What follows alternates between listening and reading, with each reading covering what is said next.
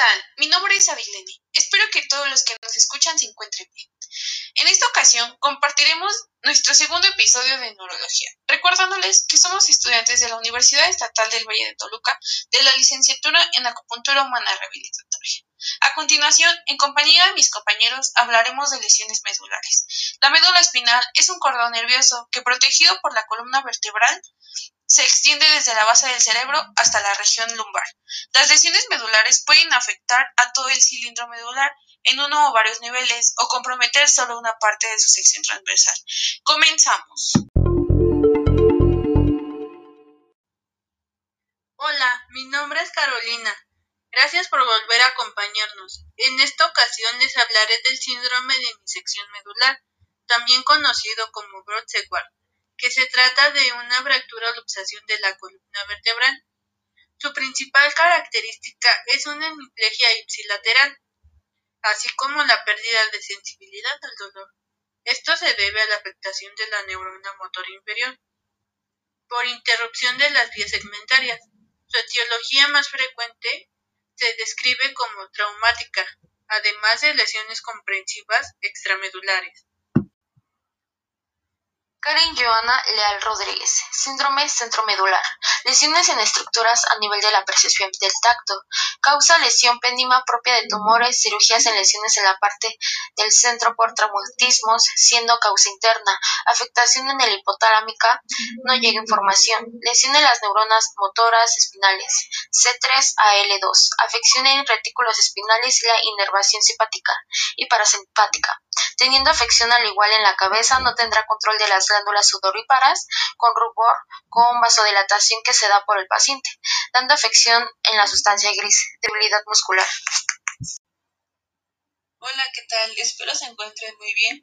Mi nombre es Chandal y el día de hoy les voy a hablar sobre el síndrome medular anterior.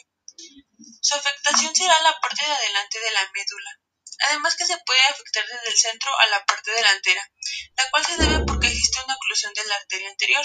Por consecuencia generará algunas enfermedades, las cuales pueden ser esclerosis, disección de la aorta, aneurisma de la aorta y vasculitis. También es importante mencionar que las estructuras lesionadas a este nivel serán de T1 a T4. Este síndrome está caracterizado por paraplegia y pérdida disociada de la sensibilidad al dolor y temperatura. Muchas gracias por su Hola, yo soy Daniela Lizeth Flores Torres. Les estaré explicando sobre el síndrome medular posterior. Principalmente afecta al tercio posterior de la médula, incluyendo los tractos ascendentes posteriores. En su etiología más frecuente encontramos la deficiencia de vitamina B12, en la resonancia magnética se identifica como hiperintensidad en T2 en forma de B invertida afectando a las columnas posteriores. Eh, encontramos esclerosis múltiples, tabes dorsal, mielopatía por VIH, metastasis epidurales.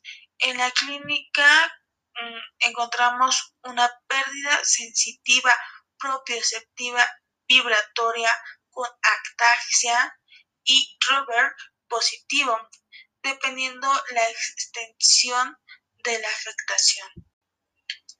Hola, mi nombre es Gloria y yo les hablaré sobre el síndrome posterolateral. Este es un síndrome mixto provocado por una deficiencia de vitamina B12. También puede ser consecuencia de una neuropatía. En este síndrome se lesionan los cordones posterior y laterales, también los fascículos cuneiformes. En este síndrome se presentan ataxia, pérdida de sensibilidad propioceptiva y en este nuestro paciente conserva la sensibilidad termoalgésica. También hay pérdida de los reflejos osteotendinosos. Hola, ¿qué tal? Mi nombre es Paola Michel Quiñones Acosta y yo les hablaré sobre el síndrome anterolateral. Es un síndrome de la arteria espinal anterior que corresponde a una compresión de la arteria espinal anterior o de la compresión del cordón anterior. Cuando haya una lesión va a estar alterada la sensación del dolor y la temperatura, a lo que corresponde al tracto corticoespinal anterior y lateral.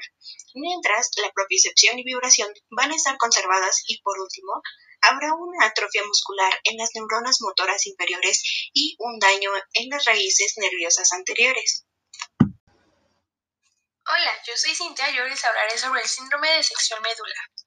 Este síndrome se desarrolla al quedar interrumpidas transversalmente la conducción y las funciones medulares a partir de un nivel dado. Se trata de una paraplegia de índole medular, pero que suele presentar características muy peculiares.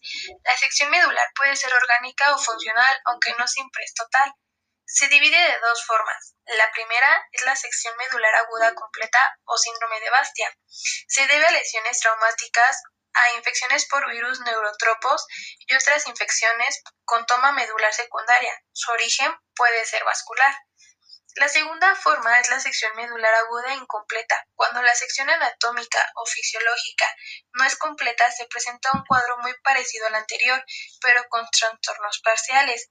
Esto pasa ya que las vías motoras de trayecto circunscrito y más labiales se afectan con más frecuencia que las sensitivas, cuyas fibras discurren por la médula de forma dispersa.